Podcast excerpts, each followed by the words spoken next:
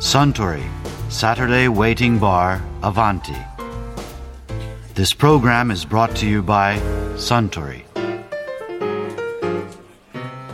ああスタン上海っていうカクテルできますか？はい。ラム酒にアニスのリキュール、アニゼット少々、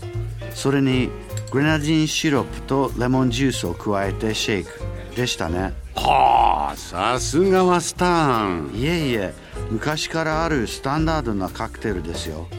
少々お待ちくださはいい。でも、珍しいご注文ですね。いや今日からスタートした上海万博に敬意を表しましてねなるほど。お待たせしました。上海です。あありがとううんうまいあ このカクテルラム酒にアニゼットでなんで上海なんでしょうね。昔の上海の街ってインディ・ジョーンズで描かれたような闇社会があったりして怪しい魅力があったんじゃないですか。このカクテルの色みたいに。ああなるほどね。それで上海ですか。あそうだ。上海といえば以前カウンターのあちらの席で漫画家の広金健志さんがこんなお話をされていましたね取締役島耕作になってから、中国市場を舞台にされたのはやっぱりその松下での同期の方々からお話が分かったりしても今中国だよってことでこうビビッドに取り入れられたって感じなんでしょうか？まあそれもありますけども実はこの漫画結構リアルな漫画なんですよね。むちゃむちゃええリアルですよね。えしたがって取締役をリアルに書くとですね朝から晩まで会議だけで終わるんですよ。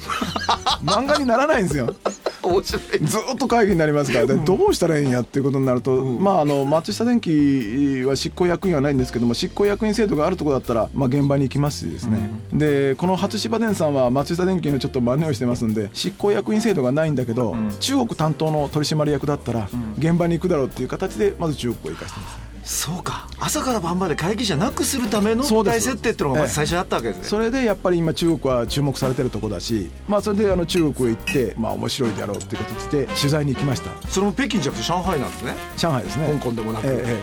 え。で行ってみたらですねビジネスチャンスがあることはあるんですが大変な市場なんですよで進出企業の約7割ぐらいはやっぱり敗退してるわけですね。むちゃむちゃリアルにそのこと書かれてますよね、ええ。あので島耕作の中で。そうなんですよ。で行ってね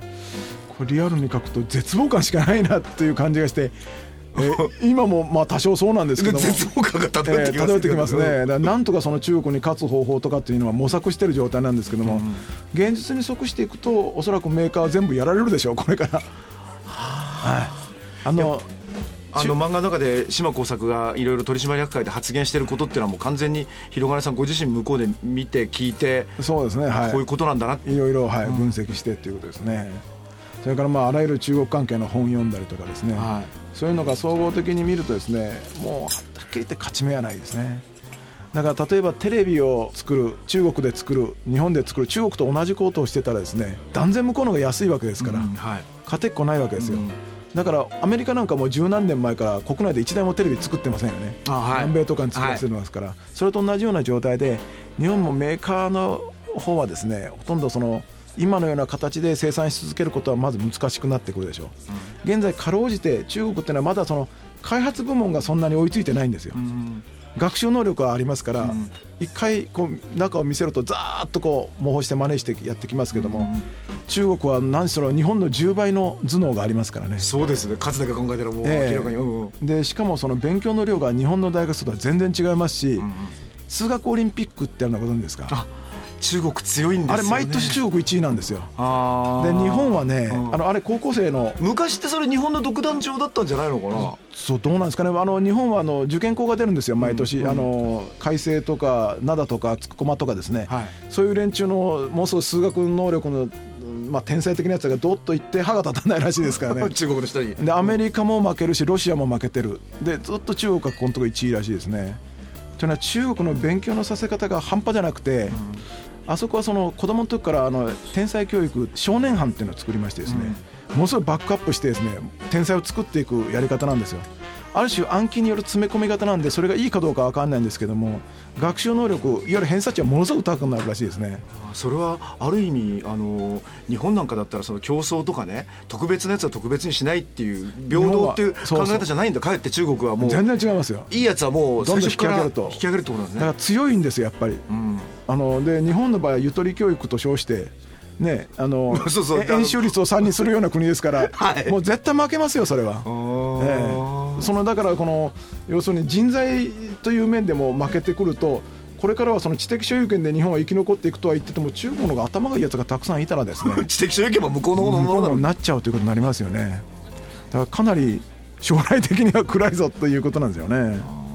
であの島耕作なんか優秀な中国の人とかガンガン出てきますよねできますね中国はね、まあ、今多分清華大学っていうのが東大にあたるトップで、その下に北京大学とか復旦大学人民大学あと上海交通大学とかあるんですよ、その辺がバーッとこう超難関校なんです、はいそれに向かっておそらく何百万人という受験生がドーッと受けるわけですからしかも半端なの勉強じゃなくてですね、これはね中国に限らず台湾韓国もすごいですよ。ちょうど試験がある時はこの間テレビでも映像見ましたけども、お寺に行ってあの朝から晩までなんかこう祈りをずっとお母さん方がずっとやってるところの映像がありましたけどそれほどつまり向こうの国はある種いい大学を出ればですねその人生の幸せにつながるようなラインがあるんでしょうね。日本は今あんまりないですけどねそれは。うんそれはいい大学出たお父さんたちがリストラにあったりするのを見ちゃってるとうん。それでいい会社に入ったってその会社が潰れたりしますからね。はい。でかいとこが潰れますしね。うん、だからその勉強するモチベーションっていうのが自分のステップアップですからかなり強いですよね日本の場合は勉強が好きな子は勉強するけどしなきゃもうしないっていう感じになってますからそういう意味ではその知的所有権を争うようなですね頭脳コンテストみたいになっちゃうとやっぱり日本は負けてくるでしょうね。これじゃあ初島も未来はないですね。だからどうするんだろうと思って僕も。電機メーカーよどうする、うん。うん、ただあのまだかろうじてですね今言ったみたいに開発部門は日本のがまあ長があるというか、とある種の非常に精密な高技術のあナノテクノロジーですね、ええそのまあ、でも中国だって、米粒に1000字ぐらい書く 人がいますからね。あ今回の時ところだから手先は器用だと思いますけど、うん。だからそっちも覚えられたらもうダメだろうっていうのがあってね、うん、ただ緻密なその工業製品作るのはやっぱりまだ日本の方が日本の下町のですね町工場の方がすごいらしいですけどね。あのまあ、そおいおいでも中国もそっちの方に部品メーカーもいっぱいでできてきますしですね。やり始めるといつまでも日本はいつも中国の上にいるという保証はどこにもないです。これでもちょっとだけ希望っていうかこういう考え方ありますね。つまり日本も同じ時期があったわけじゃないですか中国と、はい。それでその時に日本と同じ立場だったのがアメリカでありヨーロッパだったわけじゃないですか、そうそうだからアメリカに行ってあの時どうだったのって聞いてみるっていう手がありますよねありますね。で中国もねこのまま勝ち続けるわけはないんですよ。つまり国力がついてくるとまず元の切り上げがありますよね。はい。だから今までみたいに安く出せなくなる、うんうん。ということもありますし、それから上海に行かれましたよね、はい。あの分かるように住宅がボンボン林立してるじゃないですか、えあれ結構高いんですよ、あの高い値段であれは無軌道にどんどん作ってると思うんですけども、多分計画してないと思いますね、必ず値崩れしますよ。ああはい要するに土地バブルというか住宅バブルが起きますから、その時に経済がどう変わっていくかっていうのもありますからねあの中国がそんなにずっと一人勝ちするのが続くとは限らない。弱点もかなりあるんですね。なるほど。それからですねもう一つ大きな弱点はですね一人っ子政策を中国はやってきたと、はい。まあ、つまり子供は一人なんですよ、ん。そうすると子供をものすごくですね両親祖母が甘やかしてですね、でダメな子がすごくできてるさっきのエリートができてるのとエリートと両極端両方あるんですよ、うんでダメな子ができてきてみんな小太りでですねもう社会問題になってるらしいですね、うん。うんそれとその一人っ子のためにですね彼らが大人になって結婚するときに、男と女の一人の夫婦の間に4人の老人を見面倒見なきゃいけない、うん。一組の夫婦が4人の老人を見るということがどうなんだろう、うん。これは大変なことですよ、うん。というになると介護問題っていうのが必ず浮き上がってきます。20年後には。なるほどそうすると今日本はですね高齢化社会を迎えてこれから介護ビジネスを日本始めますよね。20年後に中国で大成功する20年後に輸輸出するっていう形ですね。輸入の技術を面白いノウハウをうん。ね介護のノウハウ。それからまあ例えば自動歯磨き機とか、自動風呂に入れ機みたいなやつを日本で開発しておいてですね、だから日本は今こそ先駆けてですねこの分野を発展させると中国は巨大な市場ですからね、うん。そして必ず日本もう巻き返せる20年遅れで高齢化社会がやってくる。ええ、それはねあのいつまでも未来永劫に栄える国ってのはないもんでね、なるほど。えー、昔のそのオランダポルトガルの時代がありですね。イギリスの産業革命の時代がありアメリカの時代があり日本の西ドイツの時代があり、そして今中国の時代ですから、えー、必ずその栄光盛衰は世の流れといいますかですね、えー、上司は必須の断りを表すわけですよ、必ず滅んでいくということはないけども下がっていく。それは中国にもあると思いますね。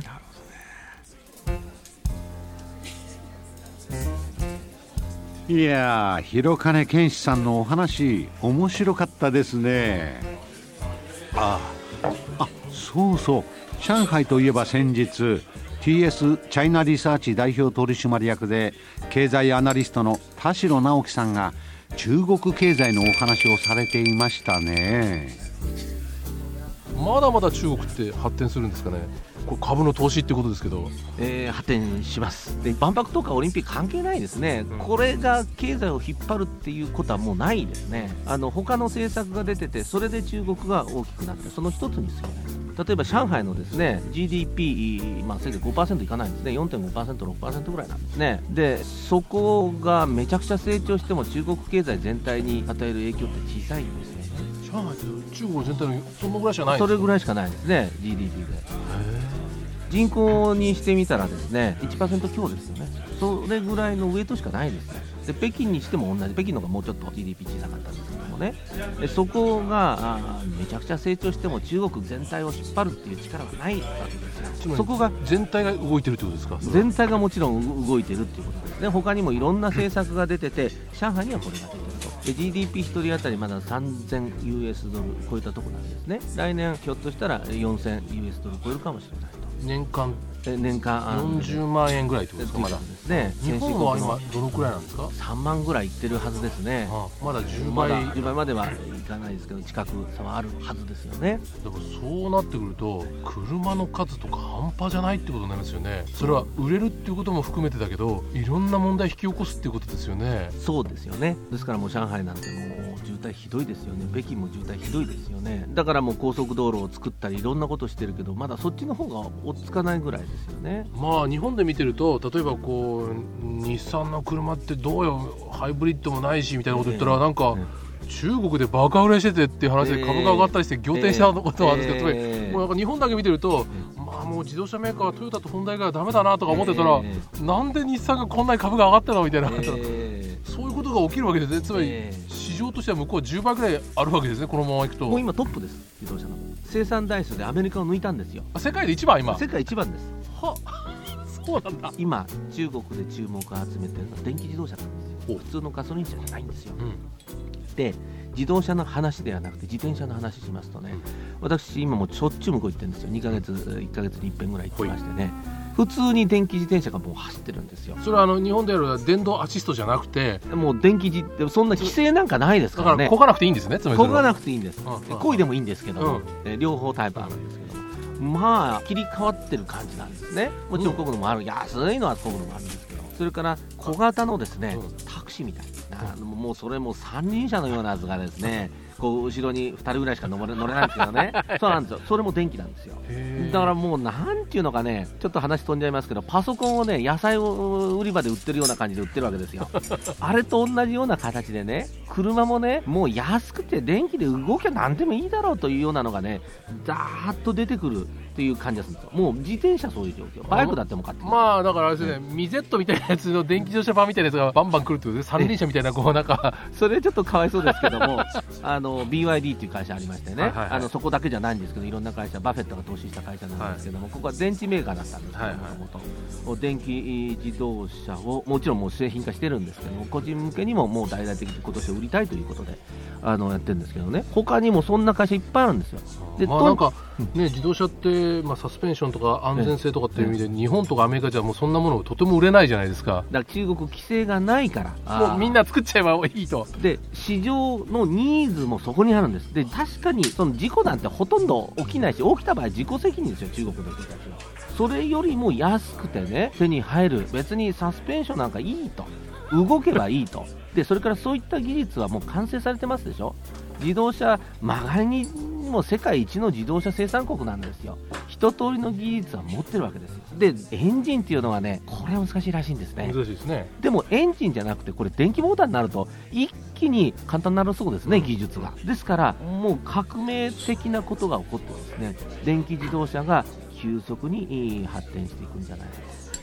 という感じを受けますね私は日本とは全然状況が違うわけだ。日本規制があるからもうなかなか進まないです。なるほど。それで日産があんなに電気自動車やるっていうのは中国見てるからですね彼らはね。中国ではもう完全に電気自動車ですね。もう次の戦略は。だからテレビでちょうど 3D 今出てますでしょ、はい、あんな感じでもう全車が電気だっていう感じで動いてると思いますだから石油の問題もなんとかやりきるんじゃないかなと。中国いう感じがしますね、また中央もそういうことを考えて政策を打ってますから。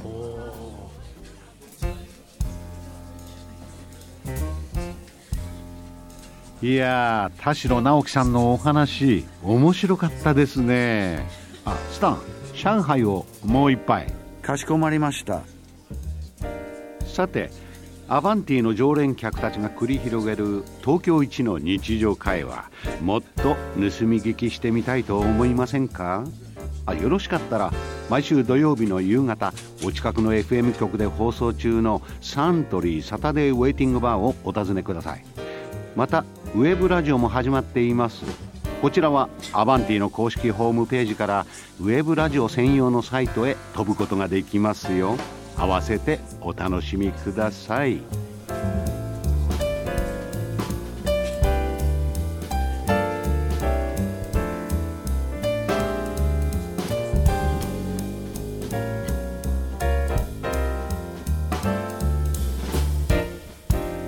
Suntory, Saturday Waiting Bar, Avanti. This program was brought to you by Suntory.